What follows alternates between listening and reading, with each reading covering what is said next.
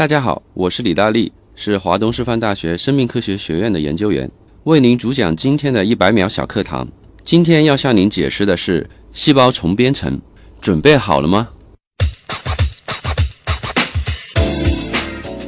我们都知道，细胞呢在分化完了以后呢，它已经是一个分化的状态，失去了以前的这种细胞核的全能性。但是细胞重编程的这样的一种技术呢，它是可以使已经终末分化的这些细胞呢，能够形成为类似于胚胎干细胞、具有全能性的这样一个一个类群的细胞。那么这个技术呢，最早的大家听说过的是九六九七年的这个多利羊。二零零六年呢，就日本的科学家发现，在人的这种培养的细胞里面，它也可以通过病毒或者是基因导入的方法，转入一些干细胞相关的这种基因，那么可以使已经分化的，比方说成纤维细胞，它能够逐渐分化为或者重编程，形成一种类似于胚胎干细胞的性质的细胞，称之为 iPS 细胞。那么这些细胞呢，就可以在体外环境下面分化形成，比方说心肌细胞、神经细胞。是啊，甚至是造血细胞、造血干细胞这样你可以想象的各种细胞类型。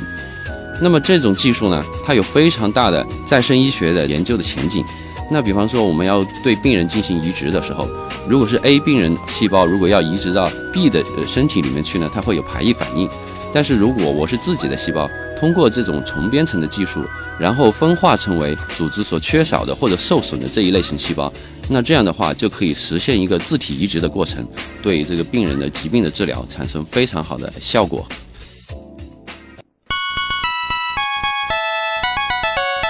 节目准备好了吗？正在将内容进行智能排列。嘉宾的情况呢？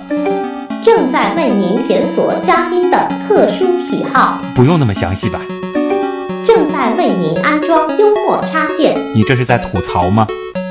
正在为您更换全部文字素材，正在删除您的幽默基因，已将节目专业程度调低到百分之三十五。好了好了，马上开始节目吧。正在为您开启极客秀。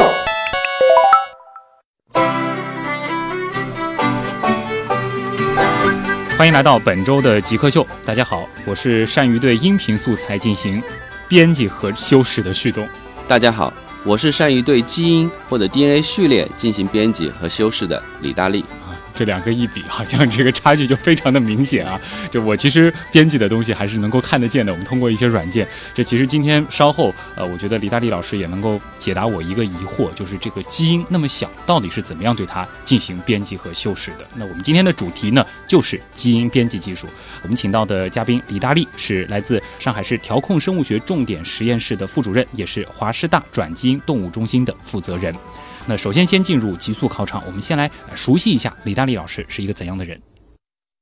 极速考场，啊，李老师，你是怎么样定义极客的？其实对极客这个概念或者这个词呢，还是比较陌生。就是虽然有听说过，但是其实这个含义还不是呃十分的明确。嗯，只是简单的有人说他可能以前是对于那种电脑比较狂热的人啊，非常 crazy 的这种人，就就是说可以不吃饭不干别的，然后对自己所喜喜欢爱好的这个东西可以废寝忘食的这种非常狂热的分子的这样的一个一种称呼。我不知道我的说法对不对啊？基本上是这个定义。那我们节目其实把这个东西就这个推广了，就是。对于自己喜欢做的事情非常狂热的，非常愿意投入时间和精力去做的，我们都算极客。那么在这个定义下，你算吗？不完全算吧，我觉得。因为我其实这个人是属于这个比较理性的，就是说很多时候都是比较规律的。比方说，我可能不一定会去通宵达旦的干什么事情，很少有这种超乎寻常的这种 crazy 的这种事情。就到了我要睡觉的时间了，就我就先去睡觉了。有可能是的，就是但是呢，就是说对于有些事情呢，也许就是说还是有些例子会会比较例外的去非常热心的去干。嗯，对。那么下面一题就是可以跟大家来分享一下你干的那些有些事儿啊是什么啊？就比如说你曾经做过的呃最符合极客这个定义的事儿。我想高中的时候哦，我其实比较小的时候就比较喜欢打篮球。嗯，那时候为了比方说模仿乔丹的动作，嗯或者说是去练习投篮，呃，希望自己的投篮像乔丹一样那么准，对吧？所以呢，这个时候我可以在星期六或者星期天的时候花上八个小时或者更长的时间，自己一个人就在篮球场上。投篮，反复的投篮，嗯，然后去想象这个球星的动作，去模仿他，然后希望能把这个投篮练得更加精准。啊，我如果这个算的话，我觉得这这个也算，这个也算。那么结合到你现在的这个工作当中，这个还是会有这个兴趣爱好吗？还是有的，就是体育锻炼还是经常是来进行的。嗯，那么在科研上面，其实也也可能有一点这种即刻的事情。就比方说，我看到一篇文章有一个想法，就那么我可能会花很多时间、很长的时间。那这个时候就可能不一定说到了睡觉的时候就要睡觉了，啊我会去查文献，然后把这个。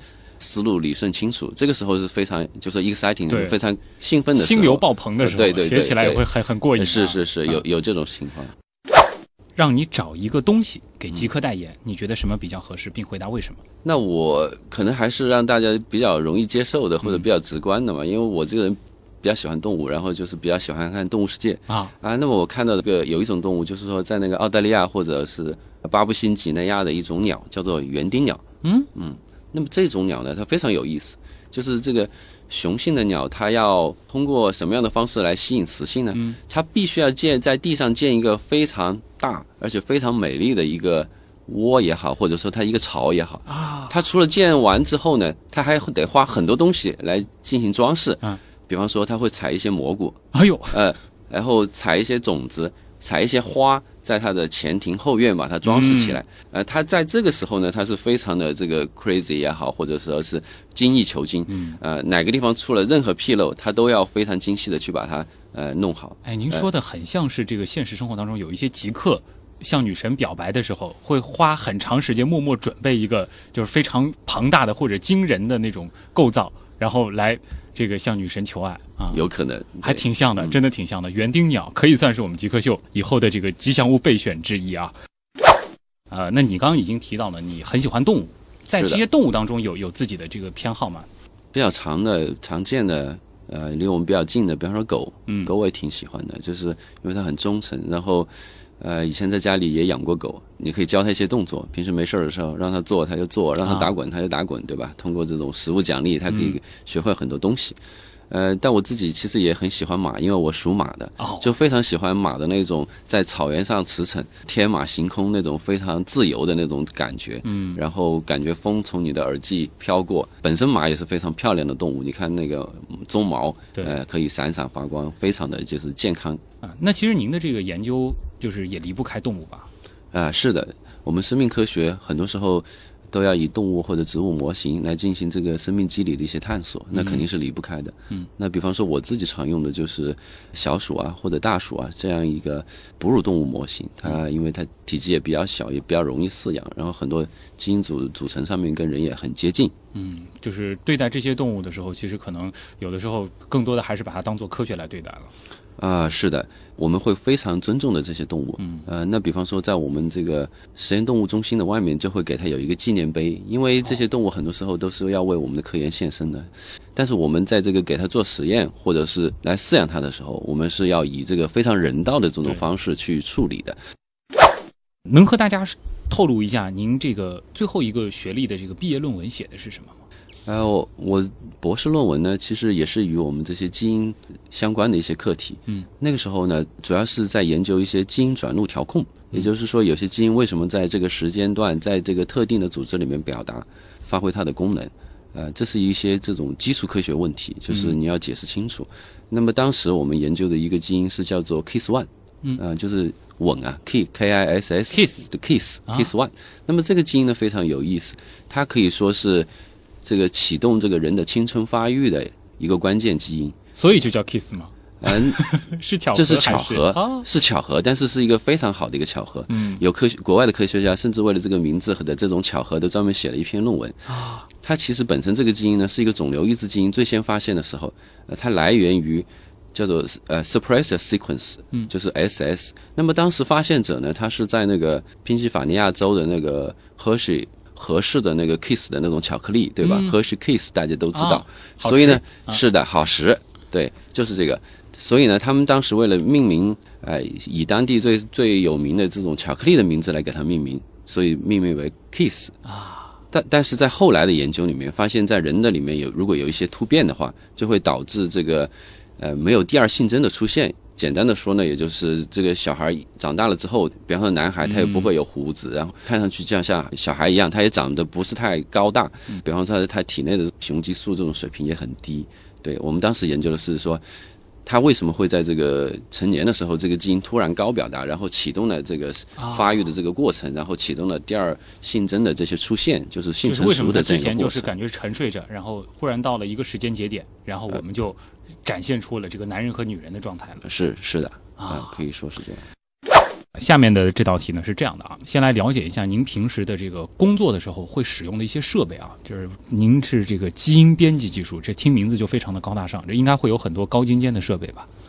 呃，高精尖也算不上，但啊是是一些常用的设备。哦那么我主要是在这个动物的胚胎里面进行这种基因编辑，做这种基因修饰的动物。离不开的就是这个呃显微操作的系统，就是说你必须要看到、看到非常小的这种胚胎在显微镜下，然后把我们需要编辑的东西给它注射到胚胎里面。就是在我们电视上常看到的，有一个这个放大的一个动物的胚胎，然后一根针啊插了进去，然后注射了某种物质进去。对对对对对啊就是这样子就是的设备就是就是啊，这个设备这个一台的这个单价大约是多少？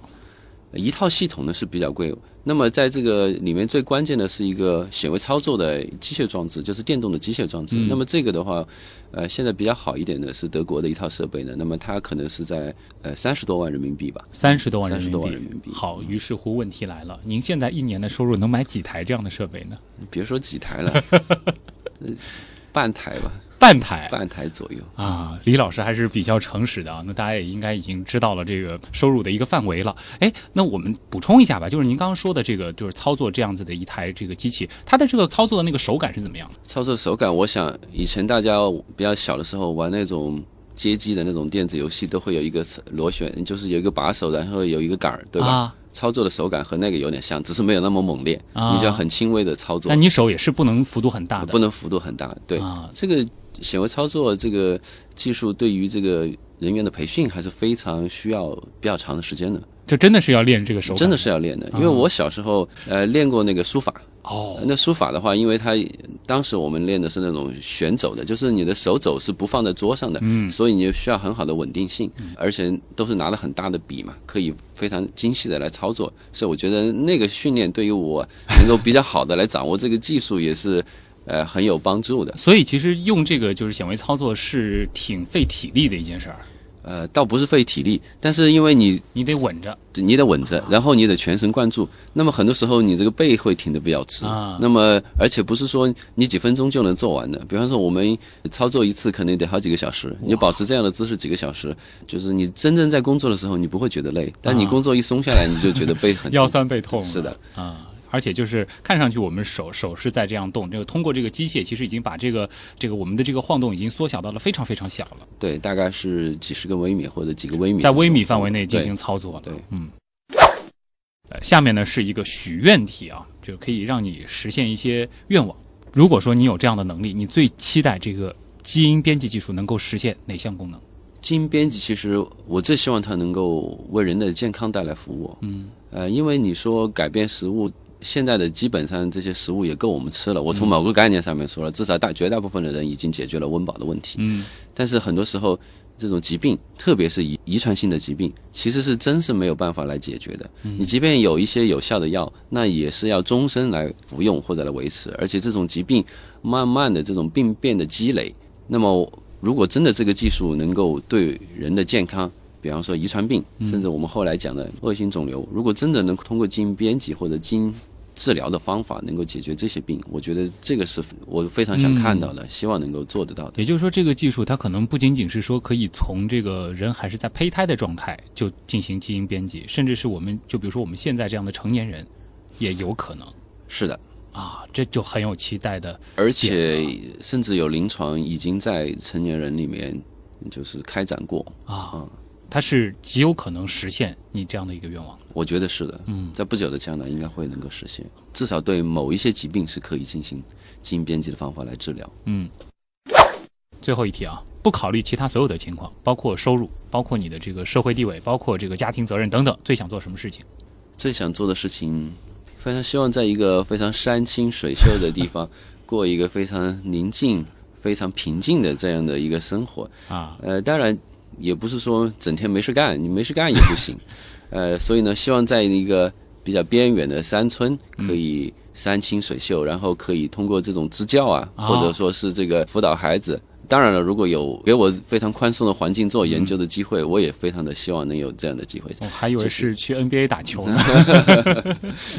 已经过了那个年纪已，经过了那个年纪了。好，呃，那其实通过这一段极速考场，大家应该已经对这个李大力老师啊，他是一个什么样的人，然后他有什么样的兴趣爱好，以及他平时从事的工作大概是一个什么样的面貌，有了一个初步的了解。那么接下来我们访谈的主体部分就和大家来聊一聊啊，他所从事的这个基因编辑技术。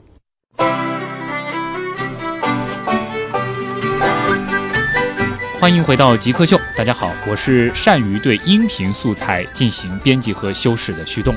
大家好，我是善于对基因和 DNA 进行编辑和修饰的李大力。今天做客我们节目的极客是来自上海市调控生物学重点实验室的副主任、华师大转基因动物中心负责人李大力。李老师，其实我们的这个自我介绍当中已经提到了，这个我们的工作有一些神似的地方啊，就是是的我平时呢是要对很多的这个音频素材进行编辑和剪辑，你们的这个基因编辑修饰和我们的这个工作，它的这个异同点分别在哪儿？首先，名字是类似的，对都是编辑，的确挺像啊，哎，既然是编辑的话，嗯就有它的共同的或者说类似的地方。嗯，那么音频素材或者说是写文章的这种编辑，比方说你录错了之后，我可以擦掉，然后改写。对，那么我们对基因进行编辑，那么也许大家都说这个基因是上帝创造的嗯啊，你很难去在原始上面进行改变。那么如果用基因编辑的技术呢，它就是能够对基因或者我们说的 DNA 进行这种定点的精确的修饰。哇这种修饰呢是包括删除一段儿，嗯，我们用写文字的时候，你可以用就橡皮我们也常用，擦擦掉一段，我们剪节目经常用是的，或者是我们插入一段嗯 DNA，啊、甚至呢是把其中一两个 DNA 的碱基序列给它呃进行置换。有，这就属于比较高级的操作了，我们偶尔会用到。那这个其实在这个现在人类对于这个基因的这个技术的掌握程度上，已经可以精细到就其中的一两个序列进行置换了。呃，是的，其实应该来说，对 DNA 的进行操作和置换，其实是有很多种方法的。嗯只是以前的方法可能大家没有把它称之为编辑啊，因为它的这种精确度也好，或者说它的效率也好，可能达不到现在我们所说的这种基因编辑技术的这样的一个效率。嗯，李老师要和大家聊一聊这个基因编辑的这个发展史了，是吗？最早我们是用一种什么样的方式？最早的方式呢，是利用的一种方法是这种叫做 DNA 同源重组的技术。嗯，那么这种技术呢，它其实是依赖于细胞体内的这种自发的重组的这样一种状态。它的效率呢是非常低，就比方说我们想编辑一段儿，那么我们可以先在体外改掉一些序列，然后把这整段的这种基因呢导入到细胞里面去。嗯，它在非常非常低频的情况下，可能是十的负六次方或者十的负九次方这样的一个效率上面呢，它可能会把我们给进去的这段 DNA 序列与原来的基因组上面的 DNA 这个 DNA 的序列呢进行置换，这样呢嗯就把你要修改的序列呢给替换掉，但感觉这个方式是有点像是碰运气，我可以这样理解吗？是不是它的这个概率我们是只能去搏这个概率了是一个概率事件。啊？对那么我们现在讲的基因编辑技术呢，它实际上就是说可以把这个效率提高。那么它其实还是要利用到我们刚刚提到的体内的这种 DNA 同源重组的这样一种方式。同源重组同源重组啊，同源的序列之间可以发生重重组交换啊。对啊、其实形象来讲，我们大家所讲的这种编辑的工具呢，嗯其实可能主要是 DNA 剪刀的这样的一个性质。嗯它其实后面的这种修改呢，并不是由我们现在所讲的这几个技术来完成的，而是借助于体内的这种对 DNA 断裂之后，它会细胞会产生一种机制呢，来对断裂的 DNA 进行修复。嗯如果不修复的话，就可能细胞就会死死掉，是对吧？所以呃，生物体或者细胞里面必须有这样的机制，DNA 断了，我能把它这是我们自带的一个属性，我们有这样子的能力啊。对，所以我们这个工具呢，只是说在定点的地方让它产生这种断裂的激活。比方说，我们以前讲的这种重组概率只有十的负六次方或者是负九次方，那么现在我们进行这种切断以后，定点的切断之后，这个效率可能能够达到千分之一，就是几个数量级的提效率就很高了，对，就通过筛选你就可以得到，对，甚至更高。对甚至更高。是，就是可以可以提高几个数量级。那么以前是真的是讲碰运气，或者是需要通过大量的样本来进行筛选。那么我们现在的话，可能就是很少的样本，或者说是直接是它有一定的概率，我们就可以计算出来它到底有多少效率能够修复。随着这个技术的发展，有可能它的这种效率还会更高甚至。能够对单个对细胞进行一个这个点对点的编辑是的，啊。以这个发展的速度来看，好像这个技术的进步还是非常快的啊。对的。那其实，在这个去年年底的时候，其实像那个呃基因编辑技术这个 CRISPR 也也非常的这个红啊，因为也是被评为了这个二零一五年度的这个十大这个科学发现。呃，能和大家再来讲一讲这个 CRISPR 到底是怎么回事吗？那么 CRISPR 呢，可以说是第三代的基因编辑技术。嗯那么前面两代呢，分别是新质核酸酶，我们叫 zinc finger nucleus ZFN。那么这个呢，它其实起始的时候可能是八十年代，大家就开始有人做研究。嗯。呃，那么它是一种以以蛋白质和 DNA 结合的方式来识别特定的序列，然后再加上一个酶的工具呢，把 DNA 像剪刀一样把它切开。嗯。那么第二代的技术呢，是叫做 Tanner。Tanner 呢，它是转录激活样效应因子核酸酶，反正比较拗口好，专业。对，比较拗口。嗯呃，那么它呢，呃，是在应该说是在呃一零年、一二年兴起，呃零，也算是个比较新的技术了，那个对太能技术它是 Talent 的技术，在一二年被 Science 评为十大科技进展之一。啊，那么这个 CRISPR 的这种技术呢，它主要嗯是经过近几年的这种突飞猛猛进的发展吧，应该说是。其实最早这些序列的发现是在八十年代，到了两千年、零五年、零六年的时候，大家发现它可能是对细菌的一种免疫防御的这样一种机制。那么到后来呢，就利用这种机制呢，能够把它拓展到对目的基因 DNA 的一些剪切和一些加工。嗯，呃，所以说呢，它是一种对于细胞免疫防御机制的一种利用，利用了之后呢，为我们所用之后呢的第三代的这样的技术。那么与其前面的两代技术相比呢，它就是说非常的简单，嗯，呃，它只需要一个非常小的，嗯、RNA 的这样一个靶向序列，这个靶向序列呢就可以靶向我们所需要靶向的任何一个 DNA 的位置。哇那么通过这个呃碱基配对的原则，我们都知道这个 DNA 和 RNA 之间，或者 DNA 和 DNA 之间呢，它会有互补配对的这样一个原则。嗯互补配对之后呢，就能够被那个就是 Cas9 的这样一种核酸酶，现在常用的呃 Cas9 的系统呢，它能够和 RNA 结合，然后识别特定的 DNA 序列之后呢，对 DNA 进行切割。嗯啊，我们大力老师是感觉信手拈来，就感觉就是呃，就像我我们我们在在在这个编辑某个音频，就是把这段 A 音频这个放到 B 音频，因为我们现在用了一个新的这个 Audition 或者是这个 X 一的这样的一个系统，我们的这个操作就变得很简单。但实际上，其实在这个技术当中，可能我们让这个普通人或者说这个没有从事过这个生物专业的人，这个呃通俗的来理解一下这个技术的话，好像您之前用过一个这个比喻，就是说我们能够直接去改字符了。而不是说是改段落，可以这样理解吗？应该说是可以精确的来找到这样一个序列来进行改改变。那举个通俗一点的例子，我们都骑过自行车，有自行车的那个链条，我们链条坏了之后，肯定会把其中一一段取下来，然后换上好的 CRISPR 的 Cas9 的这个酶呢，有一个作用就是相当于我们的眼睛找到你要发现的这段 DNA 序列。那么同原来是找不到，原来可能是很难找到，啊不是说找不到，也很难找到。嗯好，找到这段序列之后呢，我们会用这个螺丝刀或者用锤子把坏的那个片段给它取下来，那么一根完整的链子就会断开。嗯那么 Cas9 的第二个作用呢，就相当于我们的锤子和这个呃螺丝刀，就把这个 DNA 找到的这个 DNA 的序列呢，在这个附近呢给它剪开，啊剪断了。剪断了之后呢，那么其实 Cas9 的或者说我们讲的基因编辑的这个工具的作用呢，它基本上就已经发挥到了它的作用，就是说把那个 DNA 剪断了。就我们修链条有一种方式，那我就把呃坏了的就丢掉，然后就把它连起来，就是那么就少了一节了，对吧？对啊、那么这是最简单的一种修的方式。所以在这个基因编辑的第一种应用呢，就是说剪断之后呢，它在修复的过程里面，因为它没有修复的模板，它不知道哪个地方是正确的，所以它很容易在连接的时候把一段 DNA 给丢掉。嗯丢掉 DNA 之后呢，那么基因就会发生突变，啊这是第一种修复方式，所以我们就讲的是比较最简单原始的方式。对。那么第二种方式呢？那么我们如果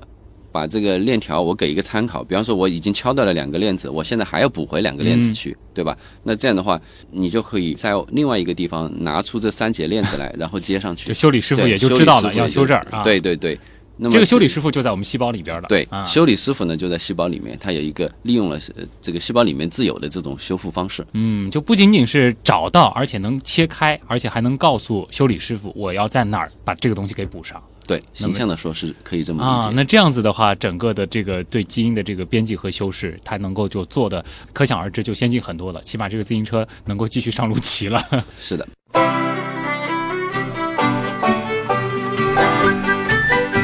欢迎回到极客秀啊，我是善于对音频素材进行编辑和修饰的旭东。我是善于对基因 DNA 进行编辑的李大力。嗯，今天做客我们节目的极客是上海市调控生物学重点实验室的副主任，华师大转基因动物中心的负责人李大力啊。那么之前和李老师简单的来聊了一聊这个基因编辑技术，我发现还真的是和我们的这个音频剪辑有那么一点像，只不过呢，我我们呢在剪的时候通常是自己打完了，自己就把这儿进行改了。嗯那李老师的这个工作呢是打完点之后，然后把这段东西删掉之后，要交给下一位，就是在细胞里的那个修，自行车的师傅。自主完成。自主完成自主完成，啊这个实际上这个两个技术之间的这个难易程度还是差距非常大的。那能和大家来讲一讲，就是说像 CRISPR，包括之前的这个 Talent 这样的这个技术，呃，对于我们的这个实际的这个生活，或者说对人类的这个未来，它有怎样的意义吗？呃，因为这个基因编辑的技术呢，大家都非常的关注，包括刚刚也讲到说，在这个一五年呢，也被评为呃十大科技突破的第一名。嗯其实这个在那个两次入选这个十大科技突破呢是非常少见的。对，而且呢，基本上也可以说是是唯一一次说以前入选的不是第一名，是嗯第二名。好像说是陪跑了，终于是问鼎。对，啊然后呢，在后来呢，他能够继续的来被评选为十大科技进展，并且成为这个第一名。嗯可以从科学界上面来说呢，这是一个非常重大的一个发现或者重大的一个应用。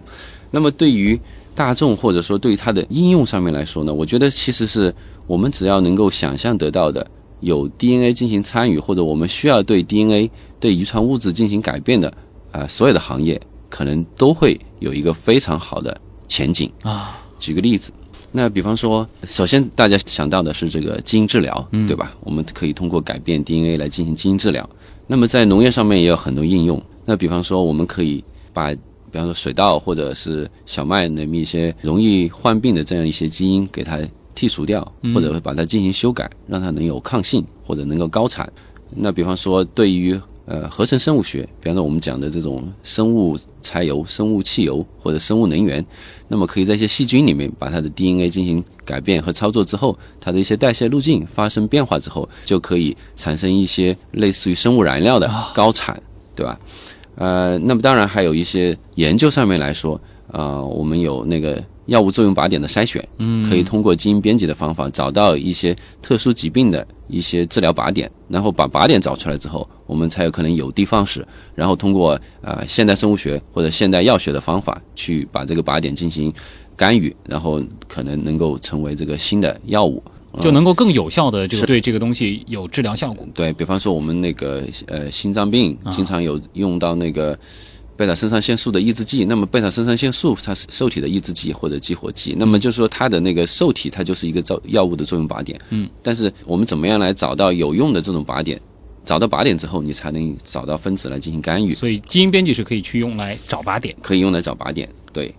呃，然后呢，因为本身这个 CRISPR 技术的来源，它就是一个免疫防御机制，防防御细菌、病毒或者是指粒的一些侵入。那么这样的话，其实可以同样的利用它。那么比方说，呃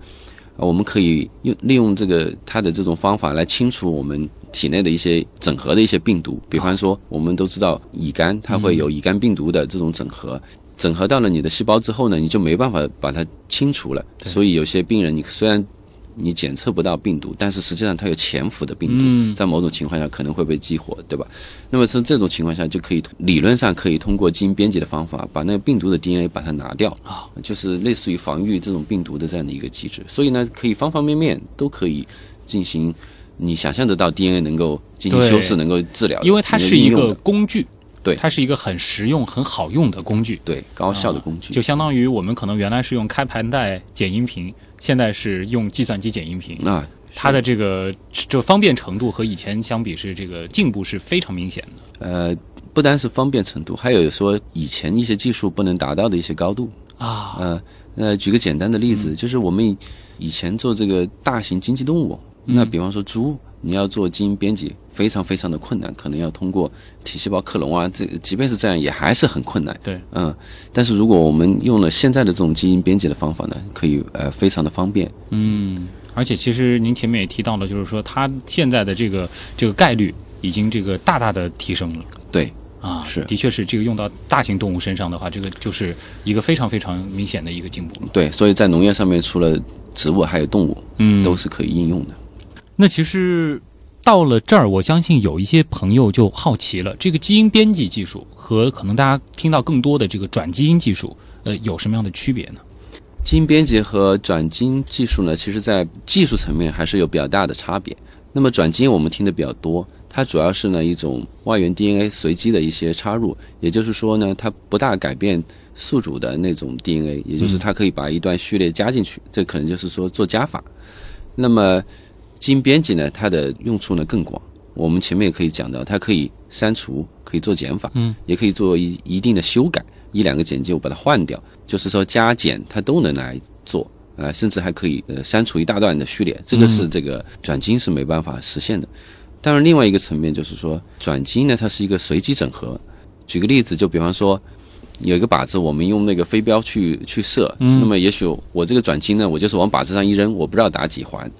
那么如果我们是基因编辑的话，我可以走得很近，把这个靶标呢直接插到某一个点哦，你想几环就几环，可以说这个精确性呢要高很多。这就非常形象了。可不可以这样理解？就是说，转基因做的事儿，基因编辑它都能做，嗯，可以这么说，而基因编辑其实要这个精确、准确、效率更多。而且它的应用更广。好，那其实呃，基本上我们普通人啊，也应该是能够呃差不多明白这个 CRISPR 它到底是一个什么样的技术，基因编辑和转基因到底是有什么样的区别了。那么接下来呢，我们把时间留给网友，进入问题来了。你心目中谁是 Jake 呢？比如说年轻时候的乔布斯，我就可以把它理解为一个 geek，然后做一些东西，然后非常拼啊。斯诺登，Facebook 那个叫什么来？Zack Book 王小川，Zack Book。我记得那个苹果收纳了一个就是网络天才到他们公司的那人叫名字不记得了。乔布斯算吧。比尔盖茨，马化腾，有有个同学就是这个样子。我室友他就是。呃，我觉得极客应该是身边的那些人，而不是一些很著名的人。欢迎回到极客秀。今天做客我们节目的嘉宾是上海市调控生物学重点实验室副主任、华东师范大学转基因动物中心的负责人李大力。接下来呢，就和李老师进入问题来了。问题来了，问题来了，问题来了。第一个问题呢，来自气质说明一切啊，他问了，啊，基于这个 CRISPR-Cas9 基因疗法的这个具体临床应用都有哪些？可以举几个例子给大家介绍一下吗？嗯，好的。那么，与其说是临床应用呢，其实真正这种 CRISPR-Cas 的这种技术应用临床的例子，据我所知，目前还没有啊。所以要跟大家讲清楚的是，啊、c r i s p r c a s 呢还没有真正运用到临床上面。那么，但是基因编辑呢，我们前面讲到的第一代的基因编辑技术 Zinc Finger Nucleus，、就是它呢是有过临床研究的。在去年的时候，在《新英格兰医学杂志》上面，这个是医学上面最好的一个顶级期刊了，就报道了这样的一个报道。那么他们呢，就是说利用这个基因编辑的方法来治疗艾滋病。嗯，呃，我们都知道这个艾滋病呢，它是由于艾滋病病毒的感染。呃，艾滋病病毒要进入人体的这种 T 细胞进行感染呢，它必须结合到 T 细胞上面的一个受体，叫做 CCR5。CCR5 呢是一个跨膜受体呢，它除了自身的功能之外，还被那个 HIV 的这种病毒利用来进行攻击。所以呢，在那个早期的研究里面发现，如果这个病人没有这个 CCR5 的基因的话，病毒是很难入侵的。而这个 CCR5 呢，在有些欧洲的人群里面，它本身就没有，也就是说，它正常人里面 CCR5 也不是必须的。那么利用的它的这样一个特点呢，那么在临床的研究的时候呢，就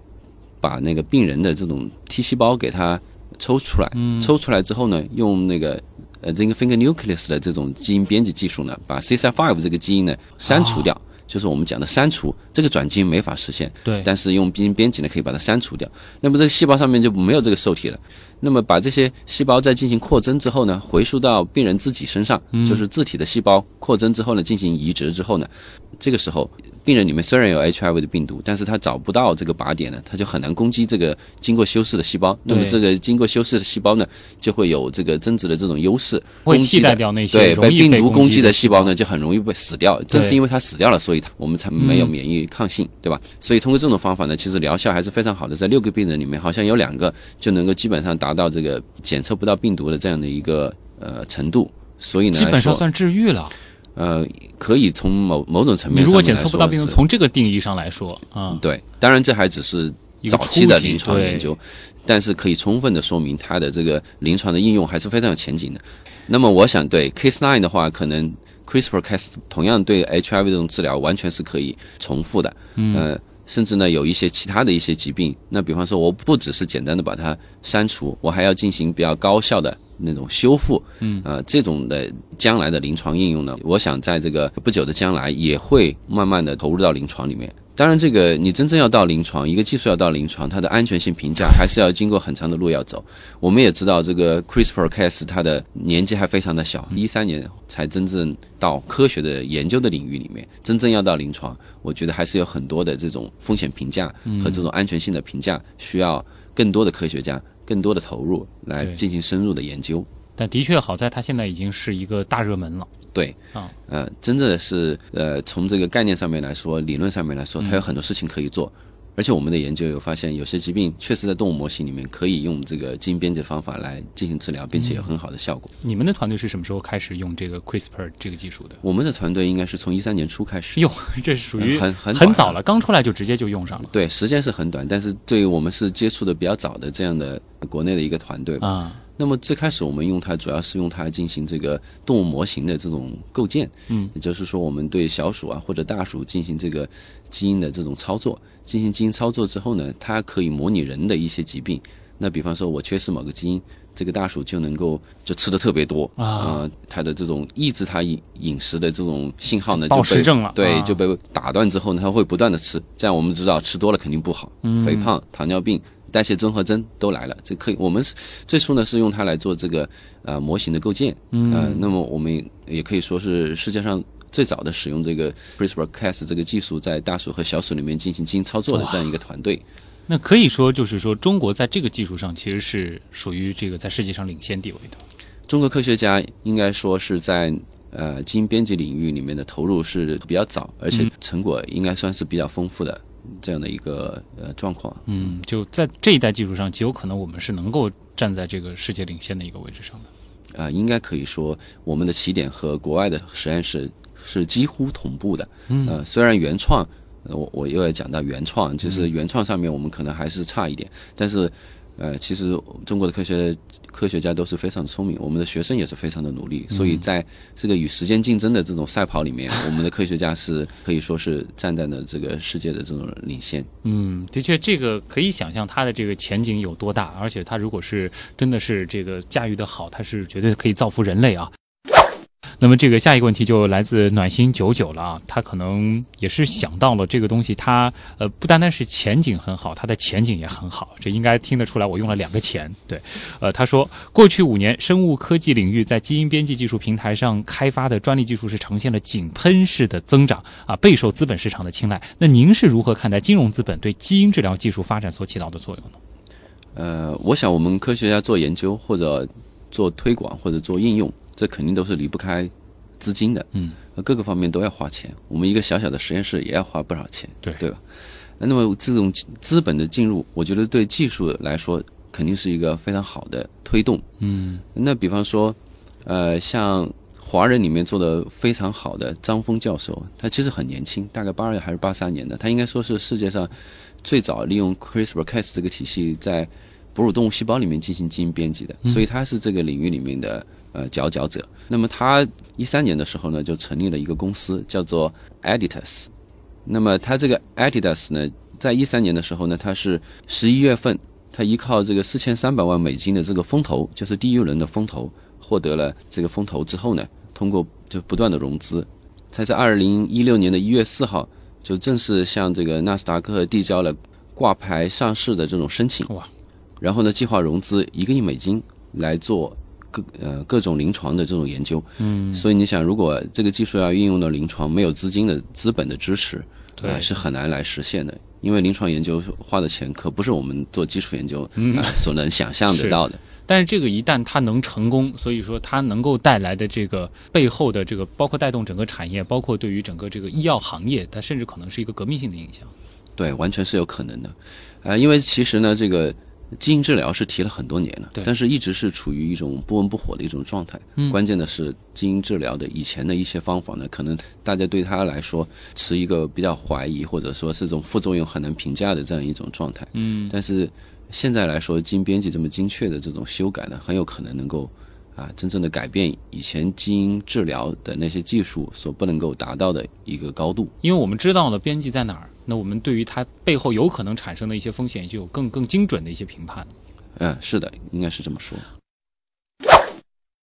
那么接下来的这道题其实也是有点相关的啊。这个问题呢是来自红包胖子，他就说了，这个呃转基因技术也好，这个基因编辑技术也好，它会改变人类吗？他其实我觉得他更想问的就是您是怎么看待呃创新医学技术的这个临床应用上的一个道德风险？我想呢，从这个技术层面来说，从科学家的角度上面来说，啊、应该是有两种追求吧。第一个呢，就是说是技术的这种突破，运用到一些技术呢，做到以前别人从来没有干过的事情。对这个是对于科学家来说是一个很大的一个奖赏。另外一个方方面呢，就是说哎这种技术呢，能够造福于人类。但是我想，这个基因编辑的技术或者转基因的技术会不会改变人类？其实这个很难说。嗯，呃，这个从技术层面的上面来说，我觉得你真要去改变，完全有可能，对不对？从技术上来说，从技术上面来说，你是完全有可能的比。如说一直会说的这个会不会有这种完美婴儿的出生？对，论呃网网站上面也炒得比较火热这个嗯问题，啊、可能不是这么简单。但是你从技术上面来说，你要去操作人胚胎的 DNA 也是完全可以实现的。这就是我们那个一五年那个十大科技进展里面有提到的，就用中 CRISPR 完全可以实现。对中国的科学家就已经在这个胚胎里面进行操作，他们嗯的目的呢，就是说想去治疗这个地中海贫血的这样一些疾病嘛，就是在那个废废弃的那种不正常的胚胎里面，能够对基因人的胚胎呢进行一些编辑操作。的确是有点争议这个事儿。嗯，这在伦理上面有点争议。其实，在伦理上面也大家也共同，应该是去年的时候，三国科学家，中国、美国还有的科学家呢，都达成了一个共识吧，就那其实有了这样子的一个这个伦理共识之后呢，其实呃我们也可以这个呃更理性的去看待这样的一个技术了，因为技术本身它是中性的，它没有好和坏之分。更何况这个技术它是先进的，那么更关键的就是说我们在使用这个技术的时候，呃，能够这个谨慎一点就可以了。对，是的。我想在这个伦理的约束下面，应该不会有太过火的事情。科学家也有自己的操守。下面这个问题来自沸羊羊啊，他的这个问题呢，其实也是非常热的一个问题了。就其实像您的这个抬头里边也提到了，是华师大转基因动物中心的这个负责人。那其实转基因这个词和这个基因编辑，它也是有很多相关性的。他就问了啊，作为一名转基因技术的研究者，您如何看待这项技术呢？那么，我们华东师范大学的转基因动物中心呢，其实主要是对一些模式动物，比方我们刚刚讲的小鼠和大鼠进行研究来造模，其实是一些对于这种基础研究的这样的一些应用吧。嗯不是我们讲的现在讲的这种转基因动物啊或者植物。嗯呃，我在这个领域里面也有一些研究嘛。呃，从技术上面来讲，前面的我们已经比较过了，它有一些差别。呃，但是现在社会的舆论上面来说，对转基因的这种好像是特别的反感。嗯但其实我从这个科学家的角度上面来说呢，其实完全没有必要对于转基因产生那么大的恐慌，或者是那么大的反感。即便是食品，我们也知道，去年的时候，美国上市了第一款的转基因的那种动物的食品，就是转基因的三文鱼，嗯，对吧？对，呃，我们都都非常喜欢的吃这个三文鱼。那么它当时的这种转基因呢，它就是说，因为三文鱼在天冷的时候它不会生长，嗯，但是鳕鱼呢，它在天冷的时候它还是会继续生长，因为它是个含水鱼。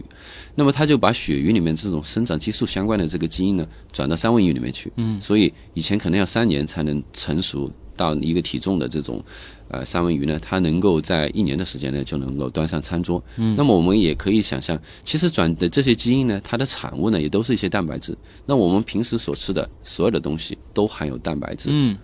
如果它编码的这个蛋白质你能够消化的话，完全就是正常的食品，没有任何的这种关系。而其实我们对于这个科学家来说，更担心的这个转基因的风险，可能在于这个转基因物种的这种扩散的问题。就是它可能这是个生物安全的问题。对，因为这种三文鱼可想而知，它一定比这个之前的那个三文鱼更厉害。嗯有可能对，对它可能长得更快。如果你这扩散到野外的话，对于这个野生资源的这种保护可能有些影响。嗯，所以那个新闻里也说了，这个鱼是严格控制，不让它流到这个海洋当中是的去的。所以我也也也希望大家能够相信，其实转基因的食物也好，它都是通过这个严格的这个安全的质控这个论证安全的这个论证。嗯那比方说，我们也知道有有些科学家在研究的时候，比方说想在大豆里面，可能大豆里面这种饱和脂肪酸比较多，那我们喜欢吃或者说橄榄油的这种价格比较高，因为它不饱和脂肪酸含量比较高。嗯那么如果通过对大豆的基因的一些改造，就可能让它产生更多的不饱和脂肪酸，也许我们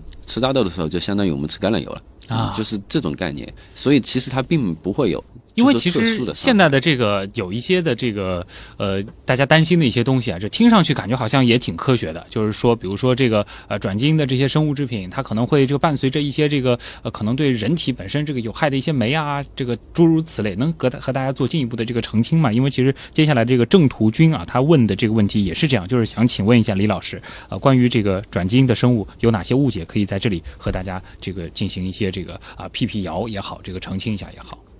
呃，因为我本身呢并不是做这个转基因食物这方面的研究的，嗯所以我讲的呢也不一定是说是非常的准确或者精确。那么我只是说，啊、我在转基因的这个技术的研究上面呢有一些了解。那么从这个技术原理上面呢，我可以给大家讲一讲。了啊！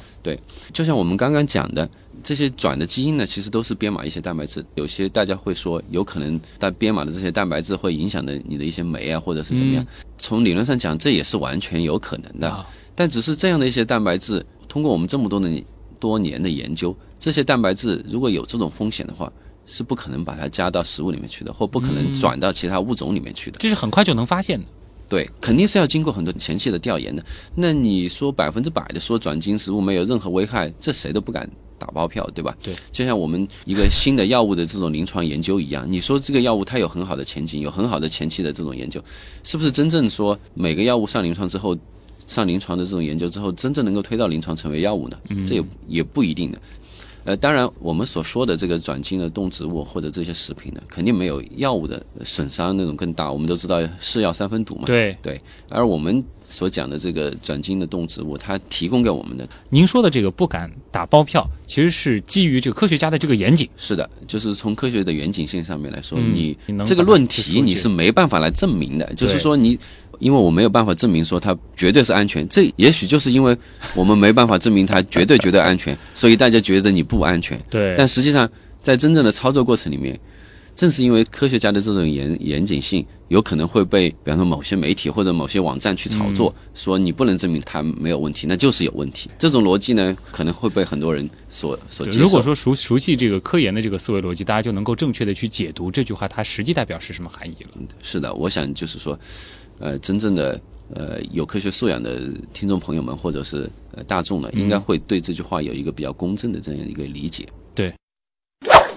这个大力老师是一个，我觉得这个特别专注于自己做的这个技术，就是对自己本身感觉好像这个并不像这个我们之前访的很多，可能我们更多的会聊聊嘉宾本人。那接下来一个问题就留给这个李老师您啊，您现在正在做什么？我们应该是比较早来接触这个基因编辑技术的，所以我们在基因编辑技术方面呢，肯定是一个研究的一个重点。那么对于基因编辑技术呢，因为我们做基础研究，那么首先呢，还是干我的老本行，就是做一些动物模型。那比方说能够构建一些复杂的动物模型，那模拟人的心脏病啊、高血压呀，或者是肥胖啊、糖尿病啊这样的一些模型，可以提供给我们的合作者的和同行呢，能够来进行这个药物筛选的研究。那么我们也可以做一些基础研究。真正做研究嘛，我想无非是两点。第一个就是你研究完了之后，你的这些理论真正能够非常的有用，能够写进教科书。